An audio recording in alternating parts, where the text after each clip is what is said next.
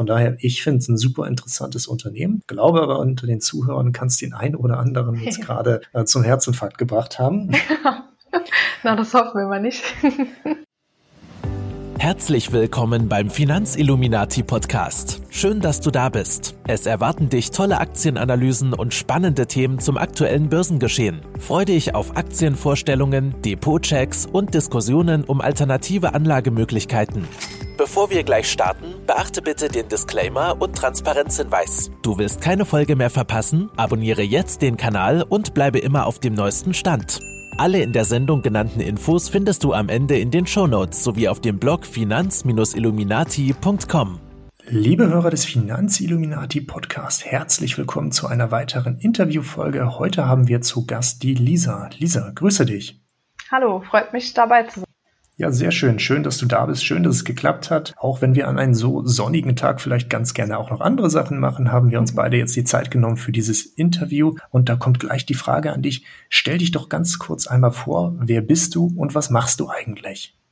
Ja, ich bin Lisa, bin 28 und ich arbeite als Fachinformatikerin für Systemintegration mache da im Prinzip ähm, die IT-Betreuung, also First- und Second-Level-Support und ja, bin schon seit ein paar Jährchen an der Börse, also schon seit 2011 im Geschäft mit drin quasi und habe jetzt ähm, Anfang des Jahres einen Instagram-Channel erstellt, Aktiengramm, und darüber teile ich so meine, meine ganzen Erfahrungen und auch ein bisschen, was ich so kaufe, was ich so beobachte. So kam ich auch zu diesem Podcast.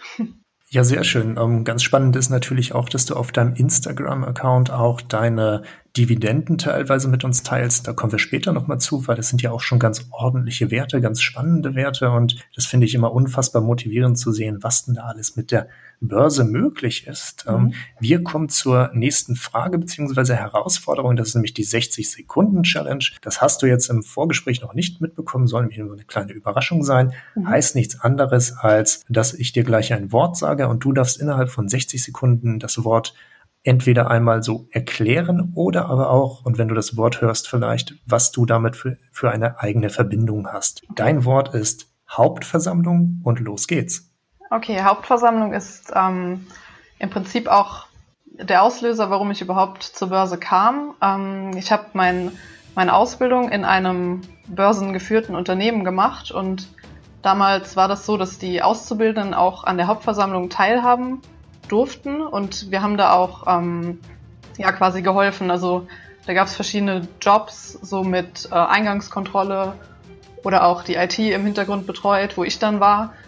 Und so kam das eigentlich, dass ich das Interesse entwickelt habe, weil das war schon ja ziemlich beeindruckend, ähm, dieses ganze Erlebnis mal zu erfahren in diesem Alter, sag ich mal. Und ja, dann gab es auch noch die Möglichkeit, dass man ähm, Mitarbeiteraktien bekommen konnte zu einem günstigeren Preis. Und so kam ich dann dazu, mir ein Depot zu öffnen und habe das halt auch immer in Anspruch genommen und ja, dann kam so der Weg an die Börse für mich. Also eigentlich hat es tatsächlich mit Hauptversammlungen bei mir begonnen, ja.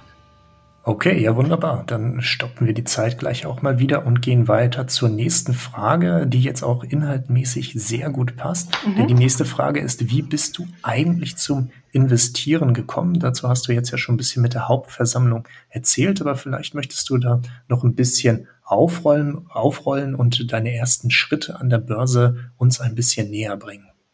Ja, also das war im Prinzip so, dass ähm, ich am Anfang gar nicht so richtig wusste, was das überhaupt ist. Also was ist die Börse, was sind Aktien? Und ähm, dadurch, dass ich dann eben die Möglichkeit hatte, da Aktien vom Unternehmen zu bekommen, habe ich mich auch einfach informiert. Also ich habe ziemlich viel einfach gelesen, sei es jetzt Wikipedia oder diverse Artikel, die es so gab zu dem Thema. Und ähm, ja, dann habe ich eigentlich, ich hatte immer schon ein bisschen Geld gespart so und habe dann halt in der Ausbildungszeit auch ja mein eigenes Geld verdient.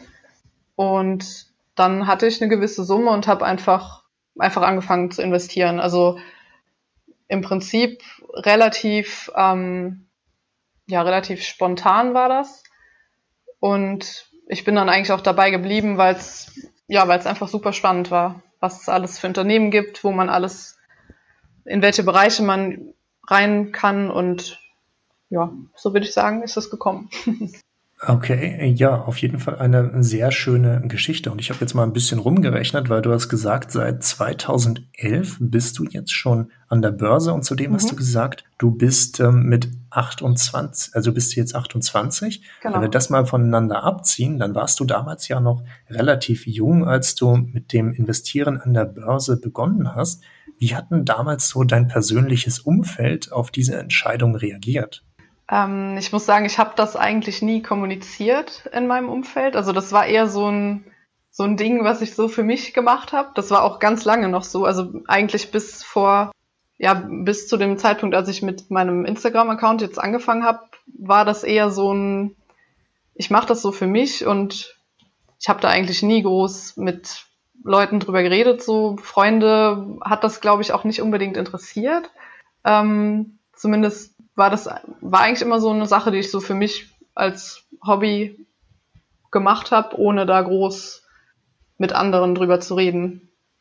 Okay, auch natürlich sehr interessant ähm, so und äh, ein sehr spannendes Hobby, weil ein Hobby, das einen regelmäßig wieder Geld aufs Konto raufbringt und nicht das Geld abzieht, ist mal was ganz anderes. Ja, das stimmt. Nun hast du anfangs aber auch gesagt, du hast einen Instagram-Account, also Aktiengramm, den packen wir auch in die Videobeschreibung und in die Show Notes mit rein, so dass jeder, der interessiert ist, da sich auch gerne mal hinklicken kann und da folgen kann, darf, möchte.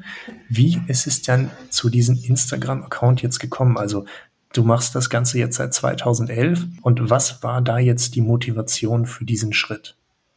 Ähm, also im Prinzip hat, ich habe auch noch einen privaten Instagram-Account und habe mit dem schon längere Zeit, also bestimmt schon zwei Jahre oder so, so ein bisschen diese Finanzaccounts verfolgt und irgendwie kam es dann, ich kann gar nicht genau sagen, warum, dass ich so die letzten Monate einfach immer mehr noch mich damit beschäftigt habe und fast nur noch Finanzaccounts gefolgt bin und einfach so viel da konsumiert habe, ähm, dass ich dann halt, ich weiß nicht, ich dachte irgendwie, ich könnte das auch und hatte auch mh, hm, irgendwie wieder ein bisschen Freude daran oder dachte mir, es würde mir Spaß machen, ähm, Grafiken zu erstellen und so ein bisschen dieses Designmäßige auch zu machen und das zu verbinden.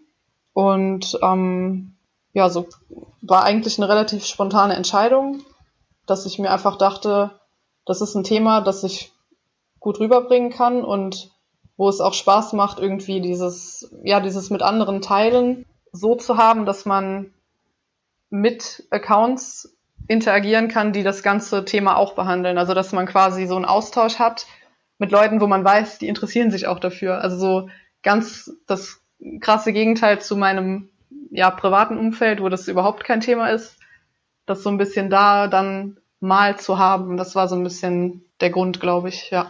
Okay, ähm, sehr interessant. Der Grund für die Eröffnung deines Instagram-Accounts und der läuft ja inzwischen auch schon relativ gut. Also du bist ja noch gar nicht mit so lange dabei, äh, hast allerdings schon ein paar tausend Follower. Ich will die Zahl jetzt gar nicht heute sagen, weil das Interview wird erst in einem Monat online kommen und da hat sich wahrscheinlich dann schon wieder verdoppelt. Also wäre das Ganze hinfällig. Ähm, jetzt hast du aber gesagt, du hast auch schon von deinem privaten Account aus immer den Finanzaccounts gefolgt und dich auch sehr gerne mit der Börse beschäftigt. Wie darf man sich denn das so vorstellen? Also was guckst du dir so gerne an? Liest du da Geschäftsberichte? Bist du auf Wikipedia unterwegs? Chattest du mit den anderen Instagram-Accounts? Oder ja, was, was machst du da so und wie viel Zeit kann sowas eigentlich in Anspruch nehmen?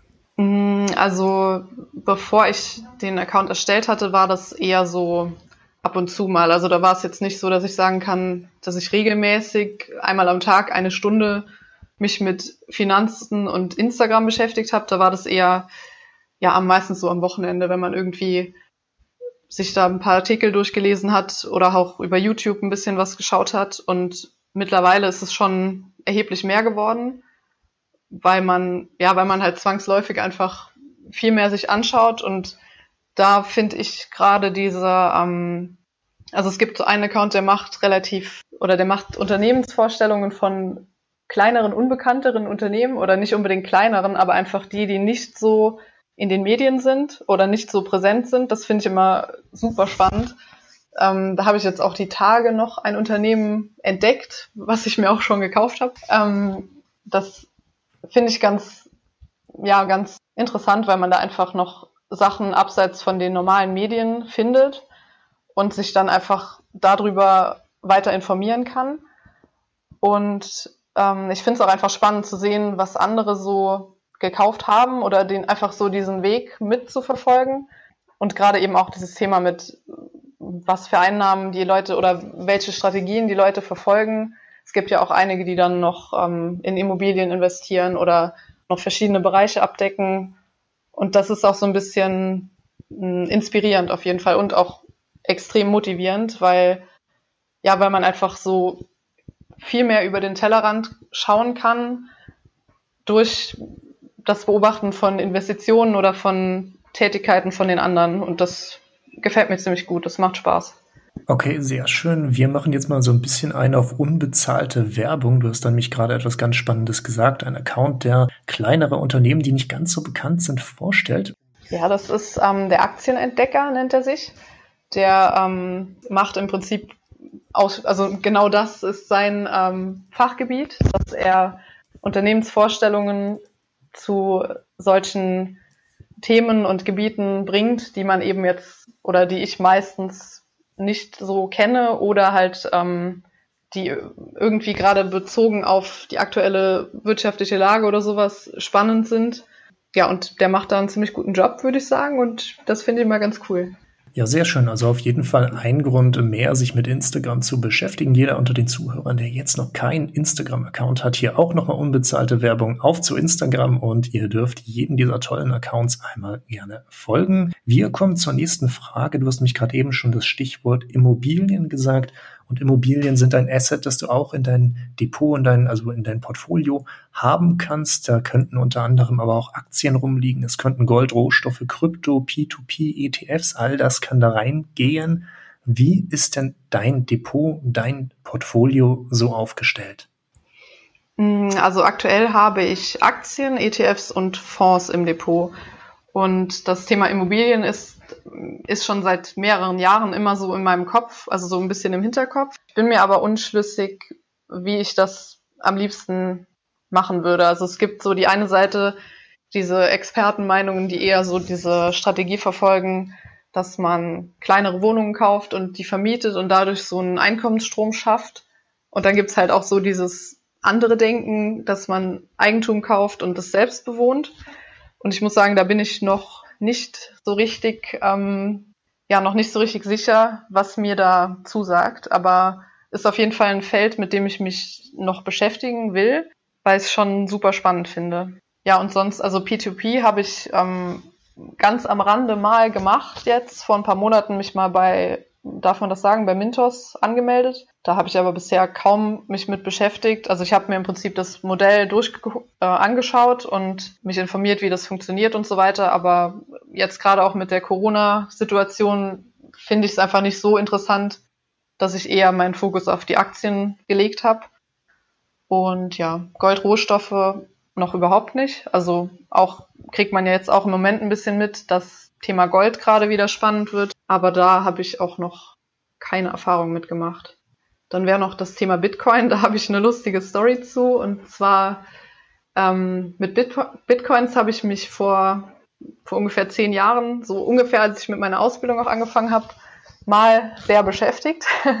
zu dieser Zeit, ähm, da war das noch so, dass man mit einer relativ guten Grafikkarte, die selbst mit seinem PC generieren konnte. Also man konnte die berechnen.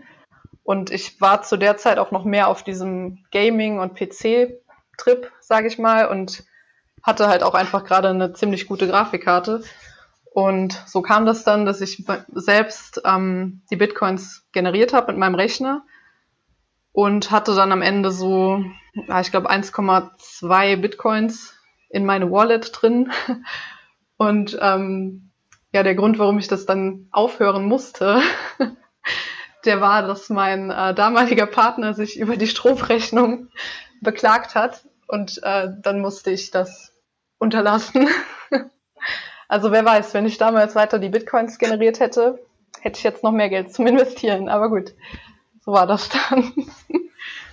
Okay, das klingt auf jeden Fall sehr spannend, weil das habe ich noch nie gehört. Du bist tatsächlich auch der erste Interviewgast, der ein bisschen mehr auf das Thema Bitcoins eingeht. Und äh, ich habe ja fast keine Ahnung davon, außer dass ich die Bison-App äh, von der Börse Stuttgart benutze und da den einen oder anderen Bitcoin, also nicht Bitcoin im Großen, weil dafür reicht das Geld auf den äh, auf Krypto noch nicht ähm, rumliegen habe. Was heißt denn das genau, so ein Bitcoin generieren? Hast du da quasi einen auf Notenbank gemacht und Geld gedruckt? Nee, ähm, im Prinzip gab es damals, also es gab fertige Programme. Das ist im Prinzip so eine, ja, so eine Shell, also so eine Kommandozeile, die man einfach nur ausgeführt hat. Und da hat man dann im Prinzip diese Blockchains mit seiner Grafikkarte berechnet. Also das war relativ unspektakulär. Also man hat da eigentlich auch nichts groß jetzt gesehen. Also man kann sich das eigentlich vorstellen wie, ja, wie ein schwarzer Bildschirm. Da steht irg stehen irgendwelche Zahlen und Prozente und du hast halt gesehen, wann der quasi eine Berechnung erfolgreich gemacht hat. Aber im Prinzip war das nur das Programm starten, laufen lassen, deine Wallet-ID eingeben, wo das dann hin transferiert wurde und ja, viel mehr war das nicht. Also zu der Zeit, da war es noch so, da hatten auch viele diese, ähm, sich diese Raspberry Pis gebaut oder gekauft und sich daraus so ein Cluster gebaut und damit das dann auch betrieben weil zu der Zeit konnte man das halt auch echt noch ähm, ja privat machen mit seinem eigenen PC oder mit einem Server, so dass das dann ziemlich an den Anfängen noch relativ ertragreich sein konnte, wenn man das gemacht hat. Aber ich glaube, das war auch innerhalb von, ich weiß nicht, ein paar Monaten wahrscheinlich schon nicht mehr möglich, weil das Netzwerk dann so groß war, dass diese Berechnungen immer länger gedauert haben und man dann auch ähm, ja einfach viel mehr Rechenleistung oder Grafik Leistung gebraucht hätte, wodurch das dann irgendwann nicht mehr ging. Also das war, okay, wahrscheinlich wäre der Grund, warum ich aufgehört hätte, früher oder später dann auch nicht nur die Stromrechnung gewesen, sondern wär, weil mein PC wahrscheinlich auch nicht so lange mehr mitgemacht hätte und man dann sich was anderes überlegen müsste. Aber es war auf jeden Fall ziemlich spannend und vor allem auch, wenn man das heute betrachtet, so zu dem Zeitpunkt, da waren die Bitcoins bei, ich weiß gar nicht mehr, ich glaube 30 Cent oder sowas. Und heute sind die auf, auf was sind die gerade? 6000? Ja, 6000, 8000 äh, dürfte ein ganz guter Kurs gerade sein. Jo. ja, so war das. okay, äh, sehr spannend. Ähm, gut, ähm, nehmen wir das Thema Bitcoin mal mit und vielleicht kommen wir da später nochmal drauf zu, weil jetzt schauen wir uns deine Investitionsstrategie an. Da du jetzt ja schon eine ganze Weile an der Börse bist, bin ich da mal ganz gespannt und die Zuhörer bestimmt auch, was so deine Strategie ist und welche Werte du reingehst, warum du das machst. Ich glaube, ich habe schon bei dir auf dem Account äh, auch schon Ausschüttungen gesehen von einigen interessanten Unternehmen, bekannten Unternehmen, aber auch einigen, ähm, bei denen man vielleicht mit dir diskutieren möchte, warum du die im Depot hast, wie zum Beispiel, ich weiß gar nicht mehr, ob es Gladstone Commercial oder Prospect Capital war, auf jeden Fall irgendwie so in die Richtung hatte ich da mal gesehen. Wie mhm. schaut denn da deine Strategie aus und was legst du dir da gerne in dein Depot rein? Also meine Strategie am Anfang war eher so, dass es keine richtige Strategie war. Da habe ich einfach ähm, irgendwas gekauft, also eigentlich eher nur Aktien. Und über die Jahre kamen ja dann so die Themen ETFs und Fonds immer mehr, dass ich ähm, ja mich da informiert habe und dann auch ein bisschen verschiedene Sachen mir angeschaut habe. Ich auch ein paar Fonds gekauft habe und das hat sich eigentlich so entwickelt, dass es eher dieses typische Buy and Hold wurde. Und so vor drei, vier Jahren kam ich dann auf diesen ja, Dividendentrip so ein bisschen, dass ich, ähm, dass ich das so motivierend fand bei anderen, dass die halt monatlich einfach richtig viel Dividenden immer bekommen haben und ich das so ein bisschen, ja, mir dann auch so ein bisschen angeschaut habe und dann auch viel über Sparpläne gemacht habe. Also ich habe dann ich glaube, ja, fast nur die amerikanischen Unternehmen ähm, über Sparpläne regelmäßig halt gekauft. Und dann kam das halt, dass dieser, ja, dieser regelmäßige Eingang mich dazu noch mehr motiviert hat und dass es dann immer so weiterging im Prinzip. Also ich würde sagen, größtenteils Buy and Hold und ein bisschen auch so in die Richtung, ja, dass man ein bisschen jetzt gerade so zockt, auch Thema Corona eben ein bisschen Unternehmen kauft, wo man denkt, okay, die werden bestimmt nochmal steigen. Ja, und was ich vor oder relativ am Anfang auch häufig gemacht habe, ist so dieses ähm, ja, buy the dip, also wenn das Unternehmen gerade richtig am Boden war. Das hatte ich einmal mit Volkswagen, als der Dieselskandal ziemlich, die Aktie ziemlich krass ähm, gestürzt hat.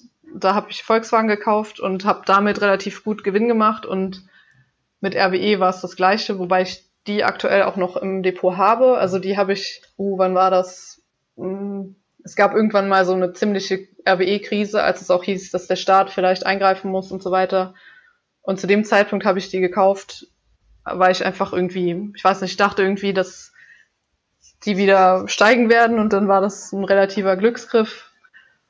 Und ja, das war so ein bisschen die Strategie.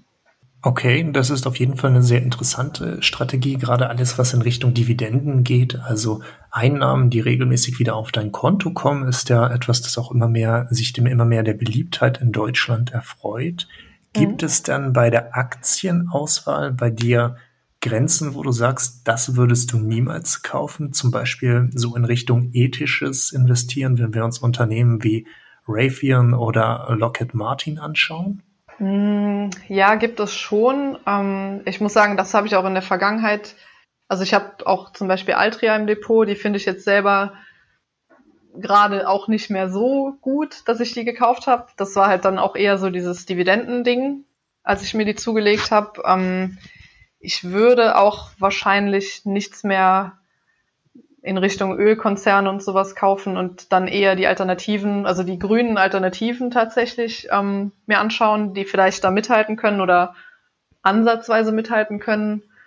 Und ja, Thema Rüstungsindustrie finde ich auch, also ich finde es auf der einen Seite super spannend und interessant, aber ich glaube, da würde ich jetzt nicht gerade zugreifen. Beziehungsweise gibt es einfach, ja, es gibt andere Unternehmen, die mir da eher zusagen, ähm, als dass ich die jetzt bevorzugen würde, einfach nur, weil es vielleicht ein paar Prozent besser aussieht oder sowas.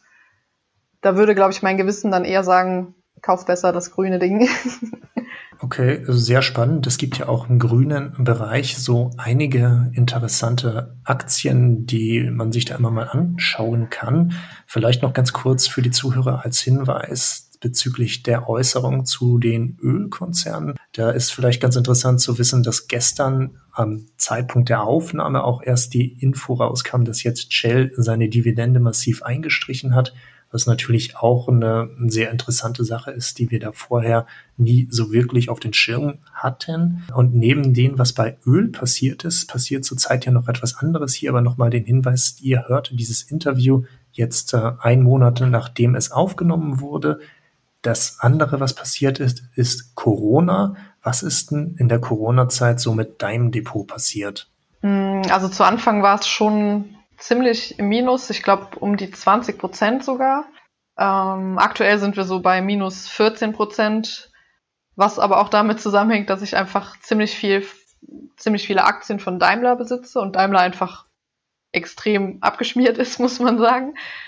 Ja, wobei ich das eigentlich relativ entspannt sehe. Also, dass ich das eher, ja, ich betrachte das eher als Chance und ähm, finde das jetzt gar nicht mal so schlimm, weil es halt im Prinzip auch das Geld ist, was ich jetzt nicht brauche. Also ich habe halt im Prinzip da Geld investiert, was mir nicht fehlt und was ich sonst nur gespart hätte. Und von daher bin ich da der Meinung, dass man das gut aussitzen kann und ja, mich schockiert das jetzt nicht so wirklich. Also ich finde es eher schon ziemlich ähm, ja, spannend und auch irgendwie aufregend, das mal so mitzubekommen oder so eine Krise mal mitzuerleben aus Sicht des Aktionärs quasi. Also bisher war das in meiner Laufbahn jetzt auch noch nicht so schlimm, wie es jetzt gerade aktuell ist und auch die Finanzkrise und das Ganze war ja vorher, so dass es jetzt ja die erste Krise ist, die man mitbekommt aus Investorensicht und ich sehe es halt wirklich eher als ja als Chance und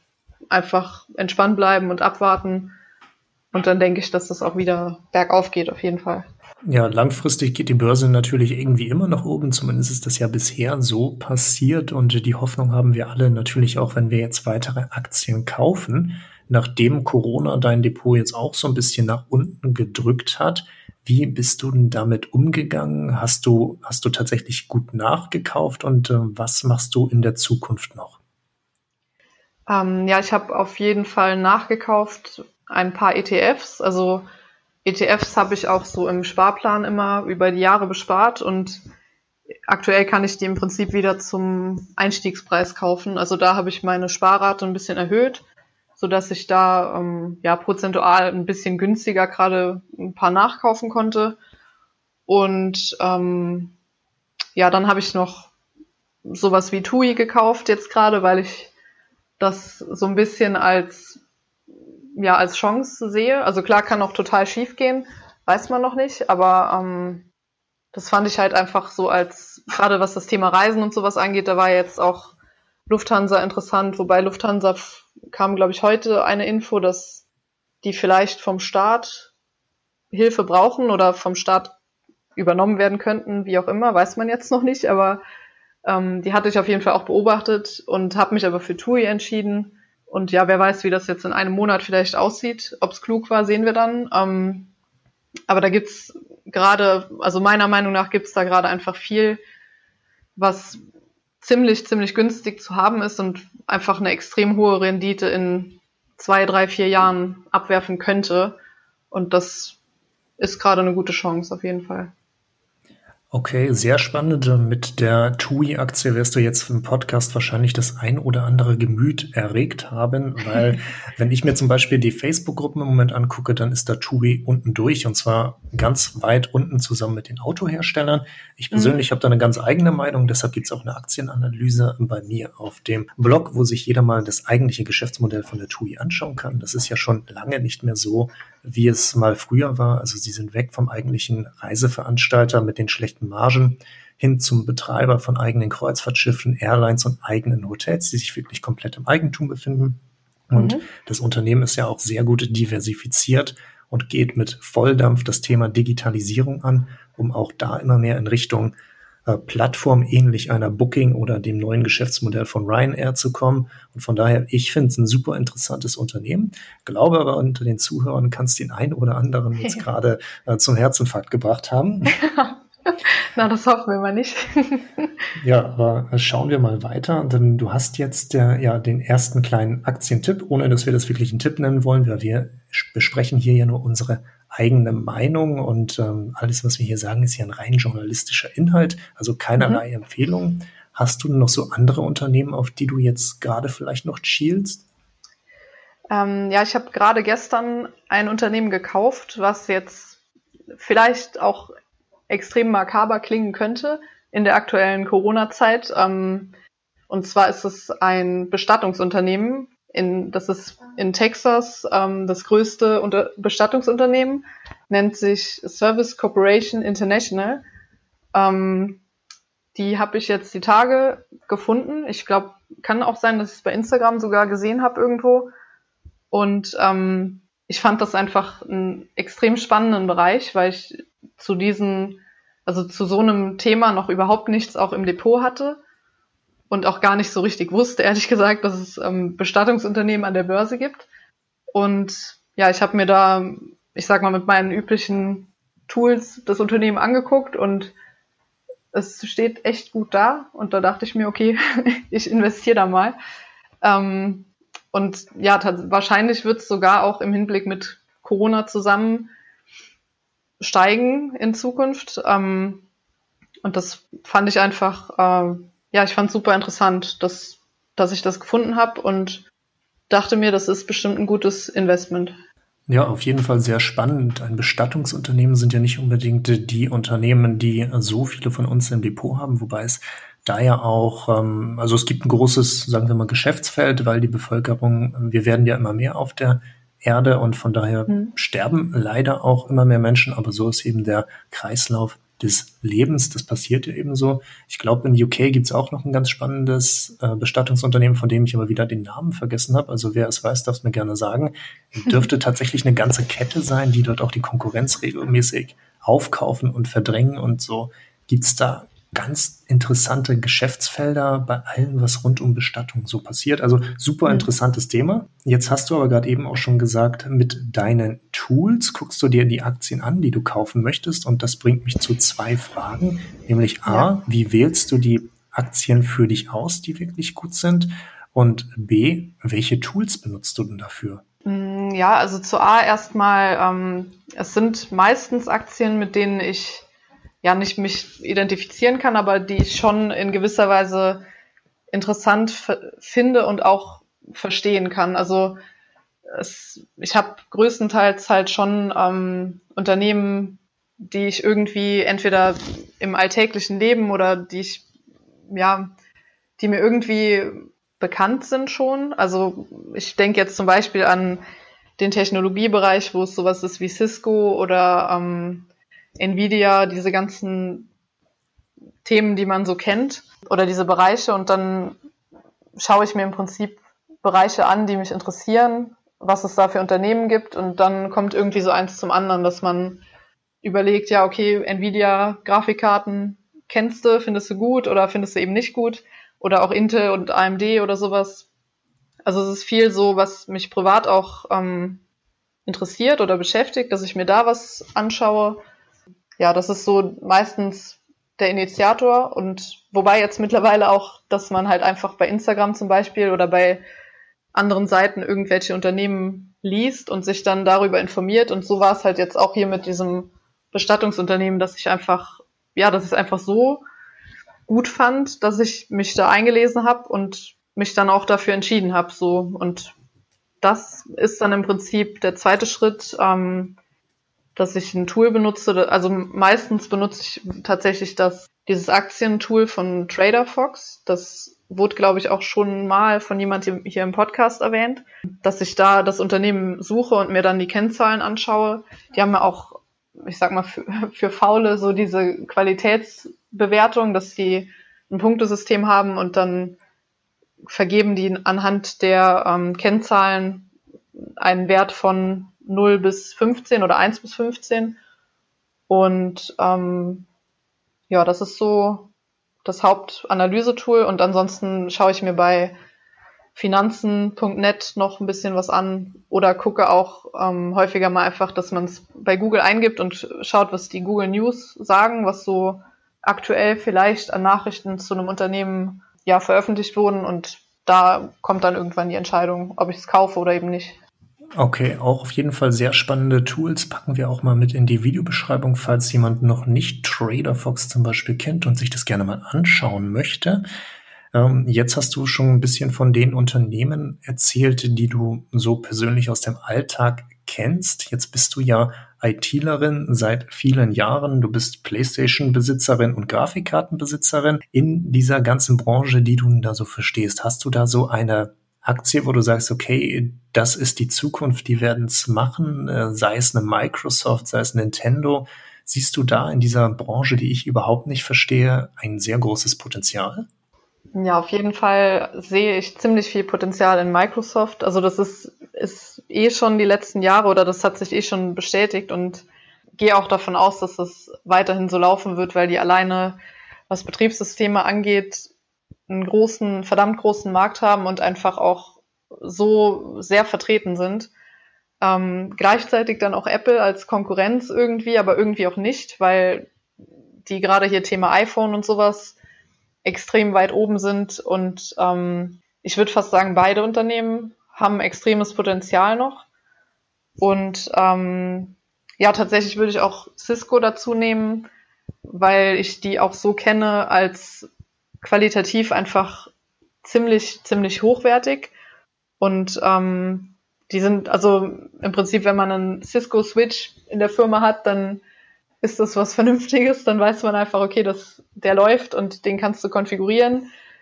Und da gibt es einfach Mitbewerber, wo man da andere Meinungen haben kann oder die andere Meinungen bekommt, wenn man damit mal arbeitet. Ja, so ist es eigentlich, dass sich dann für mich da so eine Meinung bildet, dass ich einfach davon ausgehe, dass es durch die Marktanteile einfach wahrscheinlich weiterhin ziemlich gutes Potenzial hat zu steigen, ja. Okay, also sehr schön und sehr spannende Werte mit dabei. Nun gehen wir noch einmal in Richtung deines Depots, weil da hast du uns jetzt schon ein bisschen was über die Aktien erzählt, die da drin sind. Gibt es für dich zwecks Diversifikation denn so eine Zahl, wo du sagst, das will ich Minimum im Depot haben und diese Anzahl an, an Aktien wäre mein Maximum? Eigentlich nicht, nicht unbedingt Zahlen. Also ich habe aktuell so was zwischen 40 und 50 verschiedenen Positionen, also mit, mit ETFs und Fonds eingerechnet. Ich glaube, für den Überblick würde ich jetzt nicht mehr als 90 bis 100 verschiedene Werte haben wollen. Wobei es auch jetzt schon relativ viel ist, muss ich sagen. Also ich habe auch immer oder ich bin immer so ein bisschen am überlegen, ob ich da ein bisschen reduzieren soll. Ähm, auf der anderen Seite gibt es aber auch so viele spannende Sachen, dass es mir schwerfällt, da jetzt was rauszuwerfen und es halt nicht direkt wieder durch irgendwas zu ersetzen, was ich auch schon auf der Watchlist habe oder auch schon beobachte und mir dann denke, ach, jetzt ist ein Platz frei, dann kann man ja jetzt was Neues kaufen, so nach dem Motto. Ähm, also aktuell finde ich die Größe ganz gut. Ich glaube, 30 Unternehmen mehr oder 30 Anteile mehr wäre jetzt ein bisschen too much. Und so wie es gerade ist, ist es ganz okay. Ja. Kann sich aber auch ändern. Also das ist immer so ein bisschen, ja, kommt ein bisschen drauf an. Ich habe auf jeden Fall keine, ähm, keine konkrete Zahl, wo ich jetzt sage, das will ich nie im Leben übersteigen oder unterschreiten. Und ja, ich denke, so wird sich das wahrscheinlich auch weiter durchziehen. Okay, wunderbar. Dann kommen wir nochmal in Richtung äh, Broker, weil du bist ja schon eine ganze Weile an der Börse und mich erreicht zumindest die Frage von Anfängern und Einsteigern relativ häufig, hey, welches Depot kann ich denn da eröffnen? Es gibt so viele, ich habe keine Ahnung, worauf ich achten soll. Jetzt, nachdem du ja seit 2011 an der Börse bist, welches Depot hast du da für dich gewählt und was war da ausschlaggebend für? Also ich habe mein Depot bei der Comdirect Bank gewählt damals und bin tatsächlich auch bis heute noch da. Ähm, ausschlaggebend war eigentlich, dass mir die Seite ganz gut gefallen hat. Man konnte, glaube ich, damals auch so eine Art Musterdepot schon anlegen. Und ich fand es relativ übersichtlich und auch ziemlich einfach vom, vom Verständnis her. Also, dass ich mir das angeschaut habe und halt einfach verstanden habe, okay, so mache ich eine Order und so hier stelle ich die Werte ein oder auch die Sachen wie Steuer, ähm, Steuerfreibetrag, wo man das einrichtet und so diese Sachen. Das war für mich ziemlich, ja, ich sag mal, selbsterklärend. Und ja, so kam das dann, dass ich einfach da das Depot eröffnet habe und da auch zufrieden war und das seitdem eigentlich benutze. Ich habe jetzt vor einem vor einer Woche oder so habe ich mir bei Trade Republic auch mal ein Depot angelegt ähm, weil das schon relativ attraktiv ist mit den geringen Ordergebühren und werde vielleicht jetzt in Zukunft da mal noch ein bisschen was an Geld hinüberweisen und dann da vielleicht auch mal ein paar kleinere Positionen halten oder ein bisschen, ja, vielleicht auch ein bisschen sowas wie dieses Zocken eher mit dem Depot dann machen, weil man da einfach, ja, für günstiger fair und einkaufen kann. Aber ansonsten bin ich eigentlich bei der Comdirect Bank ziemlich zufrieden, muss ich sagen, ja. Ja, kann ich sehr gut verstehen. Comdirect ist ja auch mein erstes Depot gewesen, was ich von Anfang an hatte. Wahrscheinlich auch deshalb, weil es damals gar nicht so viel Konkurrenz gab und sie seitdem auch einen super Job machen und irgendwie, auch wenn da mal ab und zu ein bisschen Kritik gerechtfertigt ist, an sich das eine super tolle Sache ist, die auch gerade für Einsteiger viele Möglichkeiten hat. Trade Republic bin ich ein absoluter Fan von. Seitdem sie eigentlich hier in Deutschland sind, habe ich da auch ein Depot und finde das klasse, auch mhm. wenn ich damit vielleicht nicht in der großen Masse stehe, aber gerade wenn du nur ein Euro pro Order bezahlst, ist das halt super. Und ja, coole Sache auf jeden Fall. Die nächste Frage, die ich an dich habe, weil du eben schon so lange an der Börse bist, ist, was ist denn dein größtes Learning bisher gewesen? Auf jeden Fall, dass man sich vor einem Kauf ausreichend informieren sollte. Also ich habe ähm, schon hin und wieder erlebt, auch an mir selbst, dass man sich extrem beeinflussen lassen kann.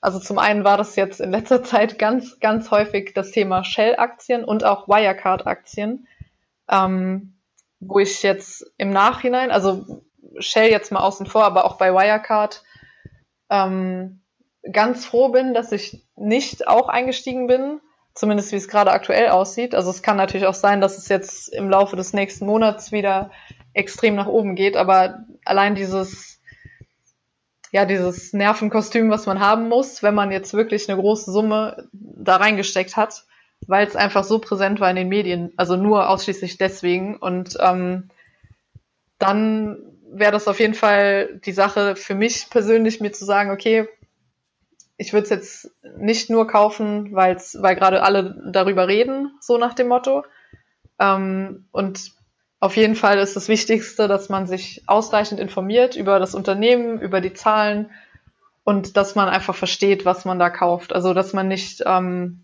blind irgendeiner Empfehlung folgt, sondern sich auf jeden Fall seine eigenen Gedanken macht und vielleicht auch mal eine Nacht drüber schläft, auch wenn das aktuell vielleicht ein bisschen ja ein, paar Euro kosten kann, wenn man einen Tag zu lange wartet, sage ich mal. Aber so zum Einstieg wäre das auf jeden Fall der Tipp, den ich da geben würde. Okay, damit hast du auf jeden Fall auch einen sehr guten, sehr interessanten Tipp gegeben, denn Aktien, die muss man sich ganz genau angucken, bevor du sie kaufst. Vielleicht nicht zu lange, wenn es so deine erste Aktie ist, dann guck sie dir an. Guck, wenn so eine Google oder Procter Gamble oder Unilever irgendwie sowas ist, pack das Ding einfach in den Depot rein, würde ich fa tatsächlich fast mal sagen.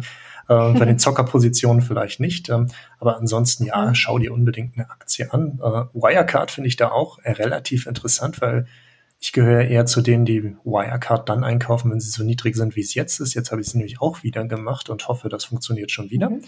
War die letzten Male nämlich ganz interessant. Äh, Wirecard ist ganz weit oben und dann ist die Euphorie immer groß und alle sind die großen Wirecard-Fans. Dann fällt es wieder nach unten und alle sagen, habe ich dir doch schon gesagt, konnte nicht gut gehen und alle haben schlechte Stimmung. Das hat sich jetzt drei, vier ja. Mal tatsächlich schon wiederholt und ähm, ja, ich bin eigentlich noch ganz zufrieden damit. Gucken wir mal. Ähm, ja, wir nähern uns immer mehr dem Ende des heutigen Interviews und da kommt noch die Frage an dich. Bei all dem, was du bisher so gelesen hast, gab es da vielleicht auch Bücher, die du sehr interessant findest und ähm, den Zuhörern mit auf den Weg geben möchtest?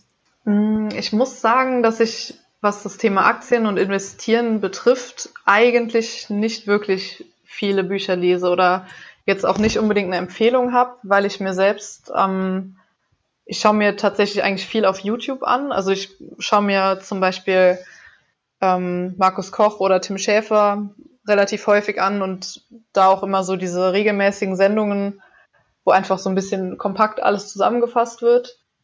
Und ähm, ja, ich, also irgendein Buch empfehlen kann ich tatsächlich gar nicht, weil ich da mir nicht unbedingt eins bisher zugelegt habe. Also ich kenne viele Empfehlungen und habe auch schon von vielen gehört, dass zum Beispiel Rich Dad Poor Dad oder sowas, dass die extrem gut sein sollen. Ähm, aber ich glaube, für mich ist es eigentlich schon zu spät, jetzt noch so ein Buch zu lesen, weil ich es einfach damals nicht gemacht habe. Also zu der Zeit war das irgendwie noch nicht so präsent für mich, dass man sich auch da Bücher kaufen kann und sich da einlesen kann, weil das eher so ein ja so ein Internet-Ding irgendwie war und ich mich im Internet informiert habe und das mir gereicht hat, so.